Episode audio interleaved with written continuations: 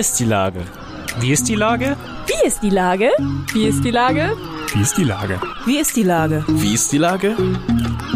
Der fast tägliche Podcast mit Lars Meyer. Wie ist die Lage? Unser fast täglicher Podcast als Kooperation von der Mopo und der Gute-Leute-Fabrik spürt tagesaktuellen Fragen nach. Seit 2020 kommen prominente Lenker und unbekannte Denker, also Barkeeper, Bäckerinnen oder Bürgermeister, knapp 15 Minuten zu Wort. Die Auswahl ist rein subjektiv, aber immer spannend und überraschend. Mein Name ist Lars Meyer und ich rufe fast täglich gute Leute aus Hamburg an. Und der Werbepartner, der das in dieser Woche möglich macht, ist Ahoy. Gutes Radio für gute Leute. Der neue Radiosender für die Stadt Hamburg mit guter Musik, großartigen Podcasts und spannenden Beiträgen.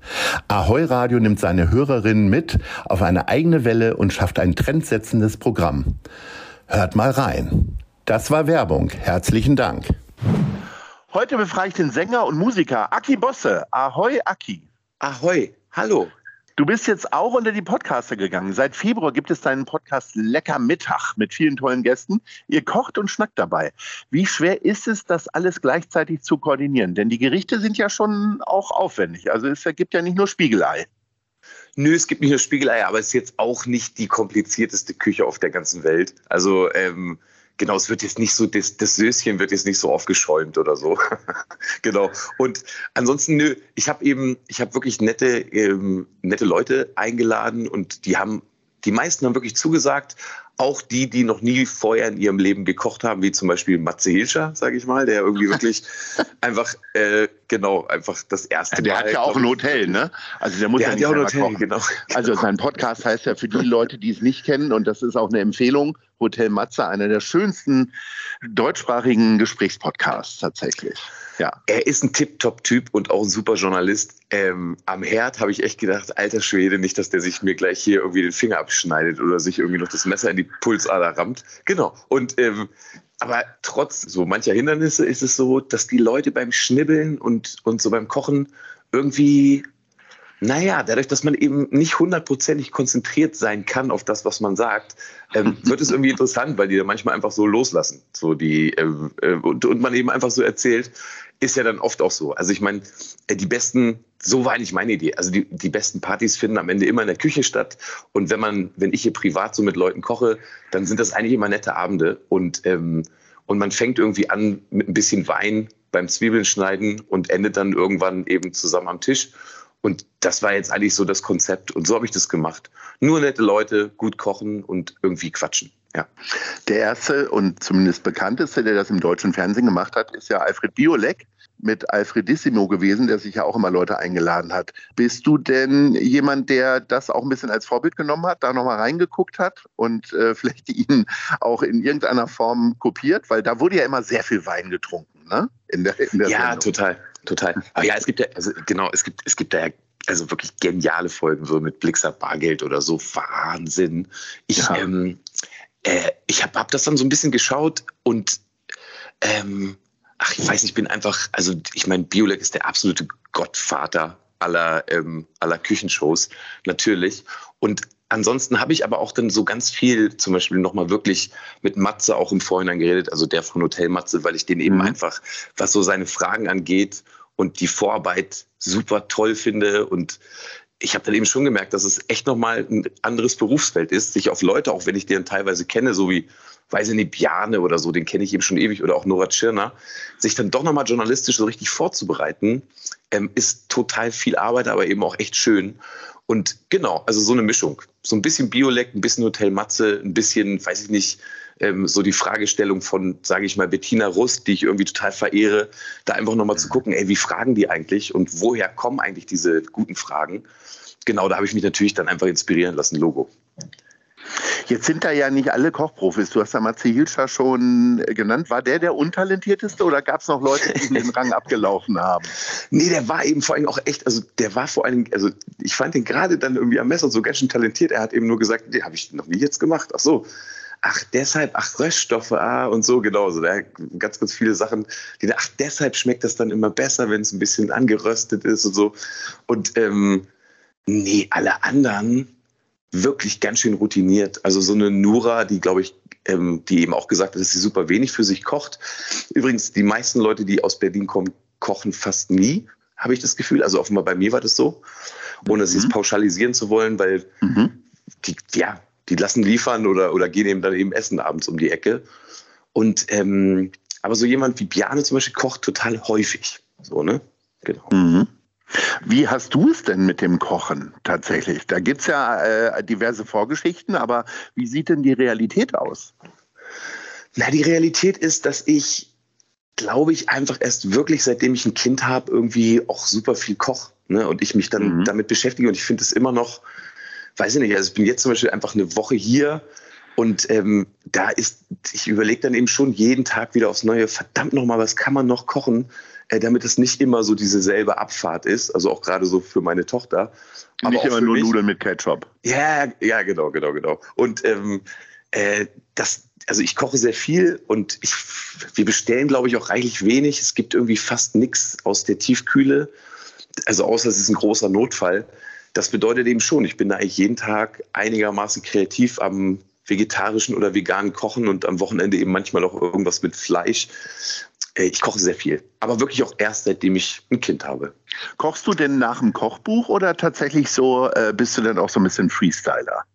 Nee, ich bin richtig doll Freestyler. Ich finde manchmal so Sachen wie, keine Ahnung, Nasi Goreng oder so, wo ich jetzt selber erstmal nicht so richtig wüsste, wie macht man das. Ähm, da da brauche ich dann Hilfe. So, dann habe ich dann auch ein Mhm. Kochbuch oder so. Und ansonsten, warte mal, ich guck mal ganz kurz. Also ich habe hier schon, warte mal, ich gehe da kurz mal hin. ah ja, das Neueste, was ich habe, das heißt, das ist von, ähm, von Orhan Tanschil, das heißt Koch dich türkisch. Und Okay. das, genau, also und da geht's dann eben in so einen Bereich, wo ich, obwohl ich eben auch mal in der Türkei gewohnt habe oder hier im Messe in Istanbul, habe ich auch sowas. Das finde ich dann eben interessant, weil die eben nochmal so ganz anders ansetzen. Ne?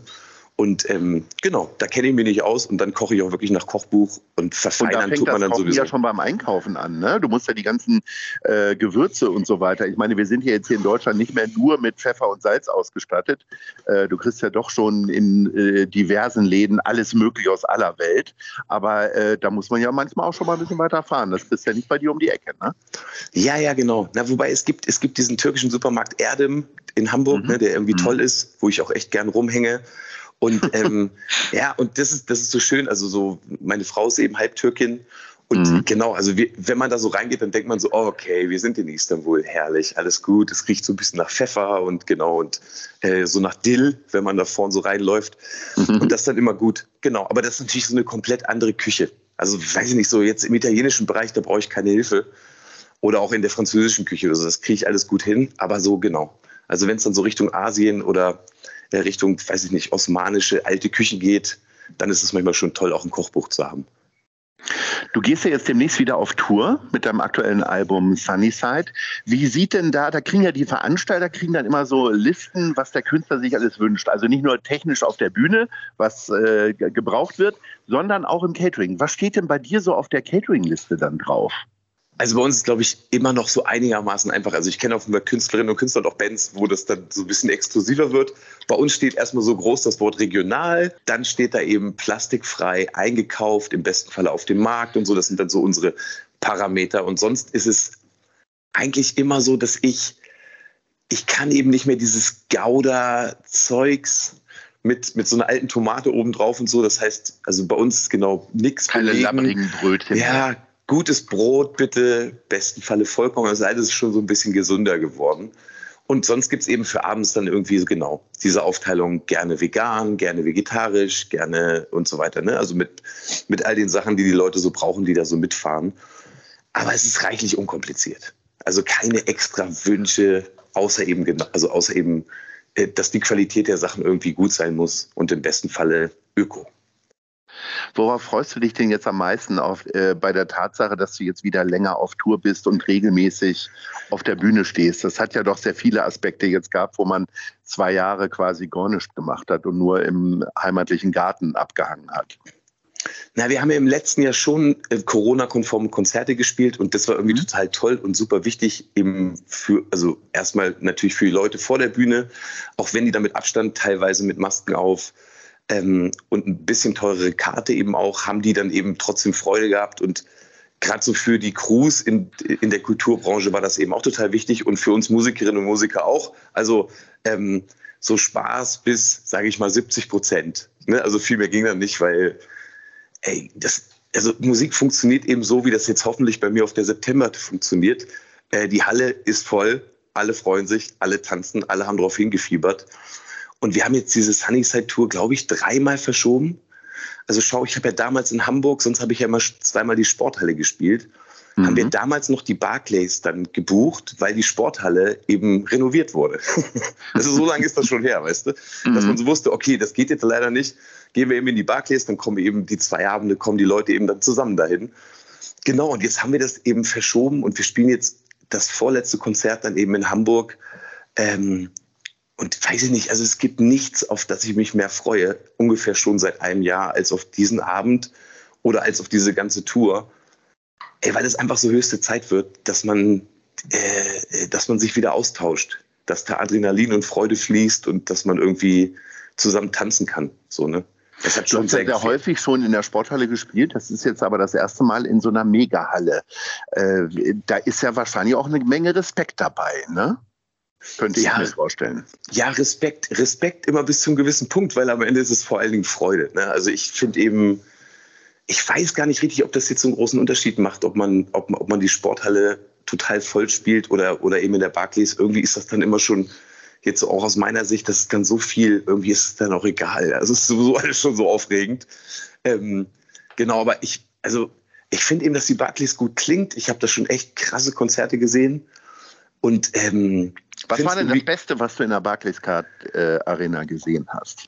Ich glaube Muse oder Foo Fighters, aber auch Deichkind nicht oh, zu unterschätzen. Ja. Also das sind jetzt, glaube ich, so meine Top 3 Konzerte. Ich Foo Fighters mit Dave Grohl mit Gips, weil er sich ein paar Tage vorher äh, irgendwie die, die, das Bein gebrochen hat, ne? Oder? Ja, ganz genau, ganz genau. Ich glaube, das war dann so ganz kurz davor, als er dann ja. eben dann auch alles abgesagt hat. Ja. Und ähm, ich habe auch mal richtig schlechter gesehen, Jamiroquai, der hatte irgendwie Rücken an dem Abend. Das war aber auch so ein Montagabend okay. in Hamburg, da, da, ja. da, da, liefern dann die Amis auch ganz oft nicht so gut ab, so, ne? Ja. Aber das war irgendwie scheiße und sonst habe ich aber nur gute Sachen da gesehen. Ja, und ich weiß nicht, also jetzt, ja, dann ist doch gut, kommen wir alle zusammen, so wie damals auf der Trabrennbahn. Das war auch schön. Also da, da hatte man das dann nicht so zweigeteilt, also an dem einen Abend 6000 Leute und an dem anderen 6000 Leute, sondern jetzt ist eben einmal alle und irgendwie gut. Du hast ja ähm, dann ein richtiges Heimspiel, obwohl du aus Braunschweig kommst, bist ja seit vielen Jahren hier in Hamburg. Wie ist denn das so, äh, Leute enttäuschen zu müssen, weil man einfach mittlerweile gar nicht mehr alle Lieder spielen kann? Letztendlich. Also wirst du da jetzt schon belagert und sagst, wehe, du, du spielst dies und jenes nicht? Oder wie ja. kriegst du das hin? Ja, ja, es kommt, es kommt offenbar so oft jetzt natürlich jetzt gerade, also manchmal frage ich das auch so, so auf Insta oder so, ne? Äh, gibt es irgendwas, was wir jetzt schon seit Jahren vergessen haben? Welchen Song, also was, was wünscht ihr euch und so? Klar, und ansonsten, weiß ich nicht, also ich glaube, wir werden das auf der Tour schon so zweieinhalb Stunden wahrscheinlich spielen. So war das bis jetzt immer. Manchmal auch nur 2,15. Äh, um dann irgendwie doch, weiß ich nicht, also um vielleicht doch nochmal eine B-Seite vom dritten Album auch zu spielen, was, was, was ja durchaus sein muss. Und ansonsten habe ich jetzt aber, also wir haben jetzt gerade so geprobt am, am letzten Wochenende und auch so ein kleines Geheimkonzert gespielt.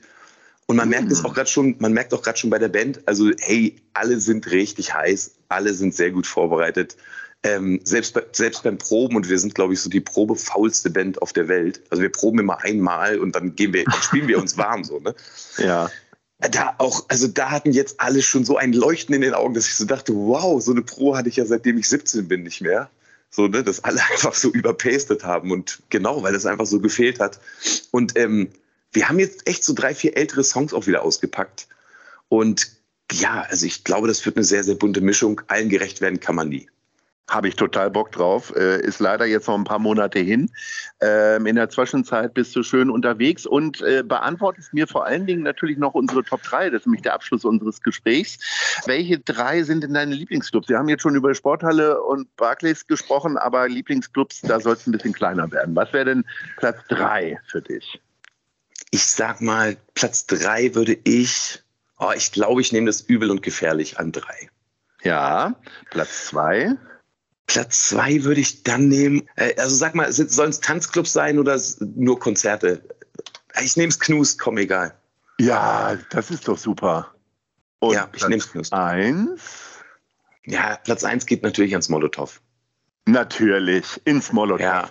Ich weiß gar nicht, wie oft das Molotow jetzt in die Barclaycard Arena reinpassen würde, aber äh, wir passen da auf jeden Fall alle rein. Am 17.09. spielst du da und äh, ich würde sagen, da sehen wir uns dann alle.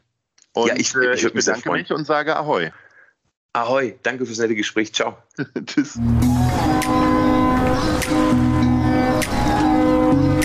Eine Produktion der Gute-Leute-Fabrik in Kooperation mit der Hamburger Morgenpost.